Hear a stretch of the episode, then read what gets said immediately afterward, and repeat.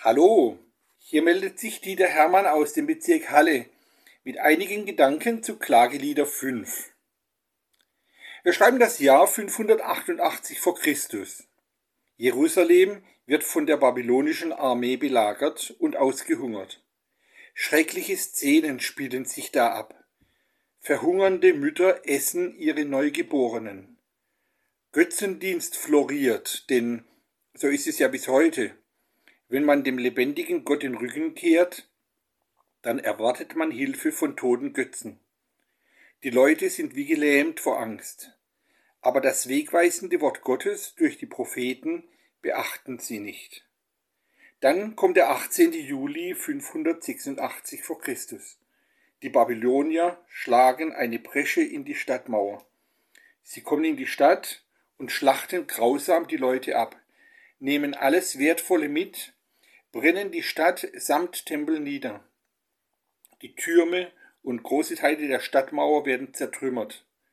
Dann ziehen sie wieder Richtung Babylon los und schleppen viele Gefangene an Nasenringen und Fischhaken hinter sich her. Jerusalem lassen sie als rauchendes Trümmerfeld zurück. Es liegt ein Gestank von verwesenden, unbeerdigten Leichen in der Luft. Nur wenige der einfachen Leute dürfen lebend zurückbleiben. All das erlebt Jeremia aus nächster Nähe mit. Er muss mit eigenen Augen ansehen, wie das geschieht, vor dem er die Leute im Auftrag Gottes oft gewarnt hatte. Er weiß, was er jetzt vor sich sieht, ist die Folge der Gottlosigkeit. Ein Volk, das sich von Gott abwendet, ruiniert sich selbst. Die Babylonier erfahren, dass Jeremia den Untergang Jerusalems vorhergesagt hat. Daher stellen sie ihm frei, mit nach Babylon zu kommen oder im zerstörten Jerusalem zurückzubleiben. Er bleibt.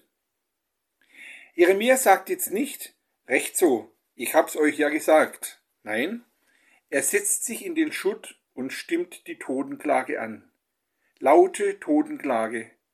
Das wird heute noch in vielen Ländern der Welt so praktiziert. Ein kalter Schauer läuft einem den Rücken runter, wenn man das hört. Es klingt unheimlich. Am Ton erkennt man die Hoffnungslosigkeit. Ein Teil des Klagegesangs von Jeremia ist uns überliefert in den Klageliedern in fünf Kapiteln. Dabei sitzt Jeremia nicht einfach da und heult, er denkt nach. Der Heilige Geist gibt ihm die richtigen Gedanken. Die schreibt er auf.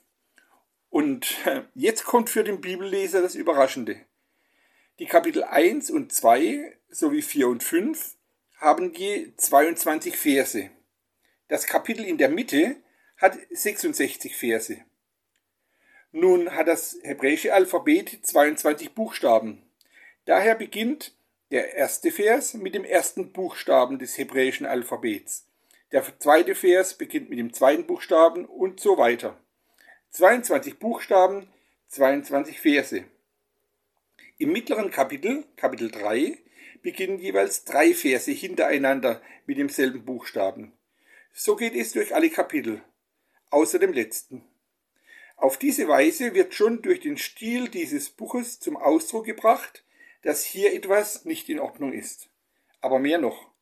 Die Verse gehen von Aleph bis Tau. In Deutsch würden wir sagen von A bis Z. Durch die ganze, durch das ganze vollkommene Alphabet durch. So ist die Zerstörung von A bis Z vollkommen. Und so ist auch die Barmherzigkeit und Güte Gottes von A bis Z, von Anfang bis zum Ende vollkommen. Die dichterische Form ist auffallend kunstvoll. Es ist schwierig, diese Stimmung in unsere Sprache zu übertragen. Es ist, als würde man bei einem Lied in unserer Sprache, das sich auf die letzte Silbe reimen soll, eben diese letzte Silbe einfach weglassen. Als Beispiel kann ein Lied von Manfred Sibal dienen. Es geht ohne Gott in die Dunkelheit, aber mit ihm gehen wir ins Licht. Sind wir ohne Gott, macht die Angst sich breit, aber mit ihm fürchten wir uns. Merken Sie? Da fehlt die letzte Silbe. In den Klageliedern kommt es so schon durch den Literaturstil zum Ausdruck, dass hier etwas nicht stimmt, dass etwas fehlt, dass etwas gründlich schiefgegangen ist. Es hinterlässt beim ursprünglichen Leser das Gefühl der Leere, Doppel-E, und Unvollständigkeit. Für den Leser der Ursprache ist es also nicht nur eine Totenklage, sondern er empfindet dieses Buch der Form wegen schon als schöne Literatur.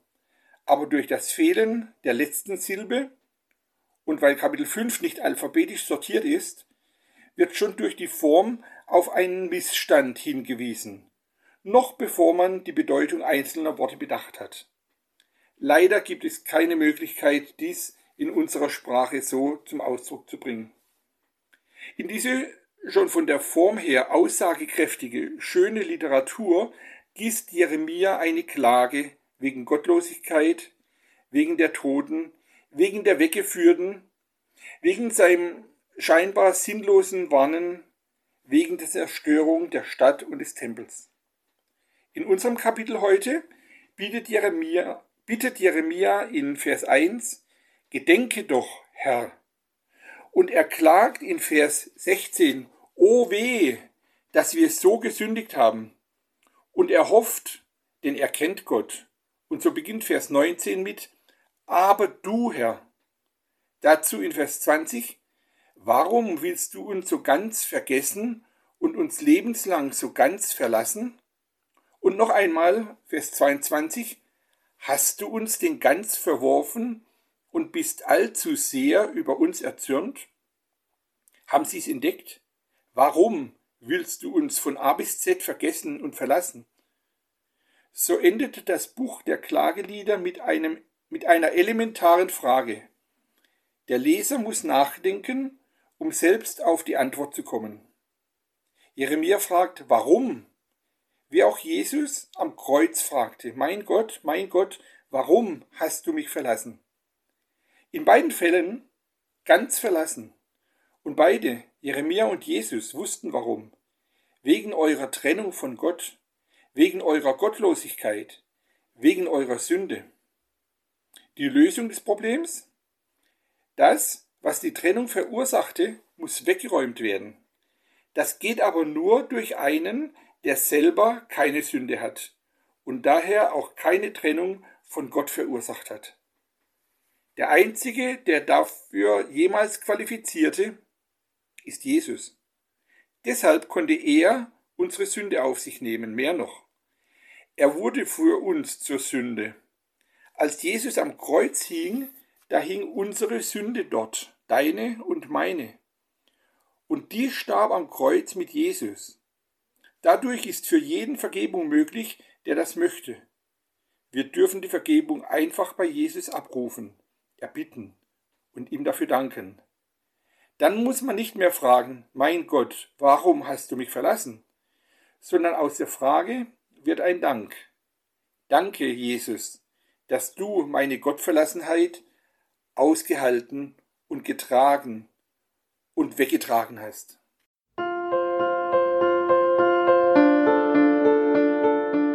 Dies war eine Folge aus unserem Podcast In einem Jahr durch die Bibel.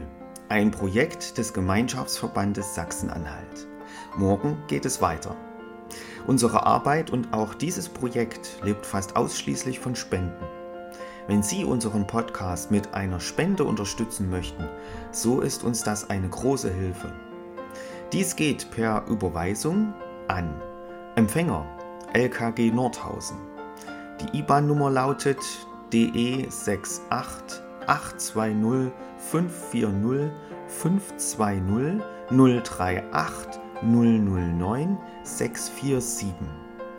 Wenn Sie eine Spendenbescheinigung benötigen, dann geben Sie bitte Ihren Namen und Ihre Anschrift mit an.